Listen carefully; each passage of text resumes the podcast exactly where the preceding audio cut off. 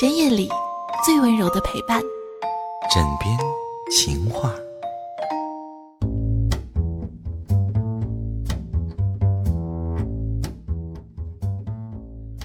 无论你想拥有完美的爱情，还是一桩稳定的婚姻，一份好的工作，一份持久的友谊，你都必须从爱自己下手，因为你是世界的因，世界只是你的果。假如种子不良，它别想开出好的花，结出好的果。您现在正在收听到的是枕边风电台枕边情话，我是尔雅。今天的情话，我们要去说一说和自己结婚吧。人们渴望身外有个良好的婚姻，就好像不论是雄鸟还是雌鸟，都希望有一个结实牢靠的巢一样，那是出于安全感的需要。那么，大部分的情况下，婚姻是指心灵的。所谓婚姻，它意味着一种心灵内在的家。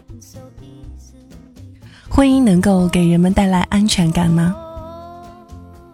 人们越是希望一种东西给自己带来安全感，这样的东西就会变得不安全。人们试图通过营造一份良好的婚姻来让自己安定，这只是一个梦幻。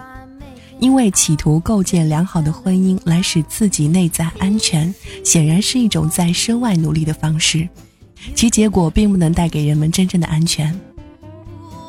因为当你内心充满不了安全感，无论你的婚姻如何，它都不能为你带来真正的安全。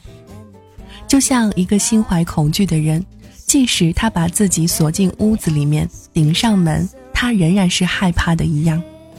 所以，当恐惧在心里，你做什么也是没有办法去平息你的恐惧。那么，唯一能够解决恐惧的问题，就是发现真相。真相才是我们自由和喜悦的救毒。对于婚姻，不要全副精力的把你的箭头指向外，在另一个人身上花百分之二百的精力，也没有办法去建造出你想要的婚姻。没有完全安全的婚姻。唯一安全的婚姻是你内在的婚姻，你必须和你自己结婚，否则你并没有真正的结过婚。可能你并不太理解这样的一句话：婚姻是一种寻找认识和自己的途径，在本真的意义上呢，心试图通过对方的来认识接近他的自己，在实质上呢，并不存在一个外在的婚姻对象。只存在一个你的内心，关于那个人是什么样的婚姻对象，你喜欢或者是不喜欢那个婚姻当中的对象，本质上都和他无关。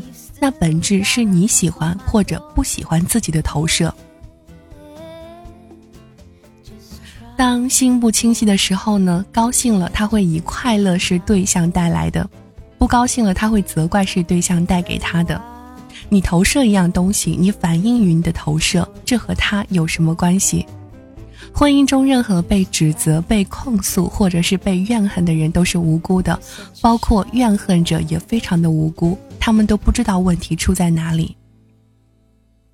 嗯，打一个最简单的比方，就好像一个是你爱的人，一个是你不爱的人。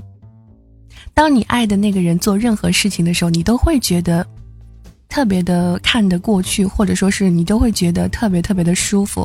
但是如果一个不爱你的人，尽管他是在做你想做的任何事情，或者说陪你做任何你想做的事情，你还是会觉得那个人不是你想要的那一个人。就好像杀人的人也是被杀的人，在所有的相互伤害或是战争当中，没有任何一方是真正的胜利者，所有的人都在被伤害。他伤害的等于是他自己。觉醒的人会和他自己结婚，他不会再去期待一个令他满意的外在对象。如果他期待心外在有一个令他满意的对象存在，那就犹如他希望心外有一个救读者一样无名。他了解他的心是他整个世界的问题中心，他唯一要认识的和了解的只不过是这颗心。工作。婚姻、家庭或是教育小孩等等，都只不过是为认识和了解这颗心提供途径而已。婚姻是心的一件内衣，人们希望它既合适贴身又柔软温暖。但是，当心不能了解这个存在的本质时，这一切只是一个可望而不可及的梦。和你内在的声音结婚，他才是你时刻应该结合的对象，不要与他分离。每当你与他分离的时候，你就是在与自己分离。一个不和自己在一起的人，没有办法真正的和另外一个人在一起。只有当你时刻和自己内在的声音结婚，只有你是一个内在安宁幸福的人，你才能真正的和另外一个人结合。否则，你只是嫁了他的一个躯壳，或者是娶了他的一个躯体。在你和另外一个人之前，你必须是一个和自己结过婚的人，否则你并没有真正的和他结婚，你们只是以面具和面具的结婚而已。幸福的婚姻必须发生在两次婚姻上，你和自己结过婚，然后你又和另外一个人结过婚，否则你只拥有了一个婚姻的躯体，一个。婚姻的名义，成熟更多意味着内在成熟。如果你内在还不够成熟，那说明你还不到结婚的年龄。无论你多大，即使你已经五十岁，如果你的内在不成熟，你仍然还不到真正的结婚年龄。真正的结婚不是表层的，它是一个内在和你自己结婚的事件，外在婚姻只是内在婚姻的外部象征而已。去了解婚姻的本质，那是你真正获得婚姻的途径。所以，和自己结婚吧。事实上，心外没有世界，心外没有人，你所见的皆是自己的投射，你的镜像。要结婚，就和他结婚吧，因为你最疼爱的他是那个另外的你自己。一个人如果和自己结了婚，那么无论他再和谁结婚，他的婚姻是稳定而不可破的。和自己结婚的人形成一个稳定的圆，而他所遇到的某人只是那个圆上的一个点，因为已经和自己稳定的结婚，那圆上的点再也划不出他的轨道。如果你想要实现圆满的婚姻，先和自己结婚吧，先实现你内在的婚姻，然后外在的婚姻只是在这内在婚姻上的完美。一个人和自己过不好日子，是不可能和别人过好日子的。如果他和自己的过的日子很好，那么他跟任何人过日子都没有问题。外在世界是内在世界的显化，有生命力的种子不可能变出不同的花朵来，而你是世界的因。如果你好，世界你的果不可能不好。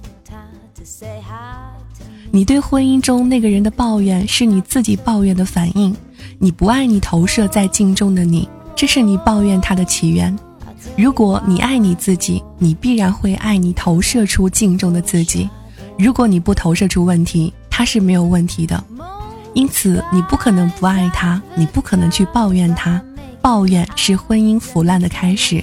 你去抱怨你婚姻中的那个人，就好像你拿着一根针去不停地刺扎着你手里的小纸人一样，迟早会这样戳、这样扎你手里的小纸人，你的婚姻就会破掉。觉悟的人找内在的问题，不觉悟的人一直把他的箭射在外在的靶子上，这使他们真正解决问题希望变得渺茫。在婚姻当中，你是那个一直在埋怨婚姻对象的人吗？那你的箭头也迟早会把你想要的东西穿射穿，因为想要它，你将失去。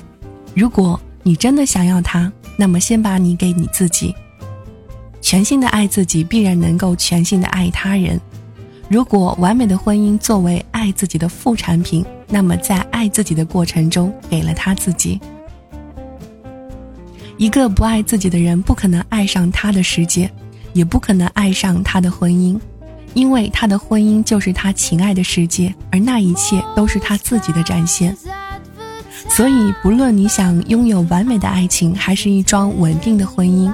一份好的工作，一份很久的友谊，你都必须从爱自己下手，因为你是世界的因，世界只是你的果。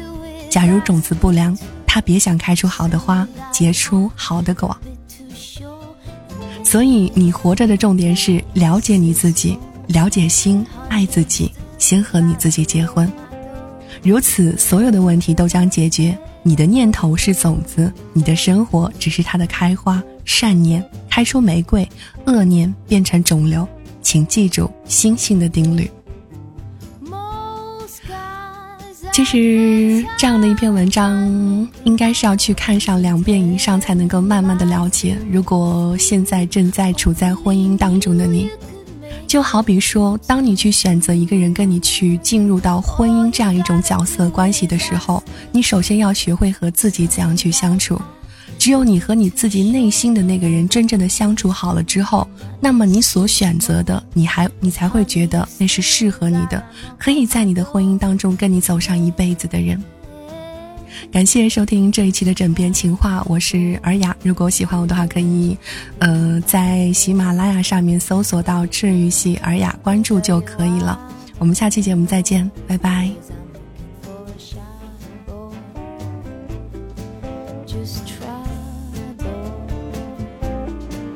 such a shadow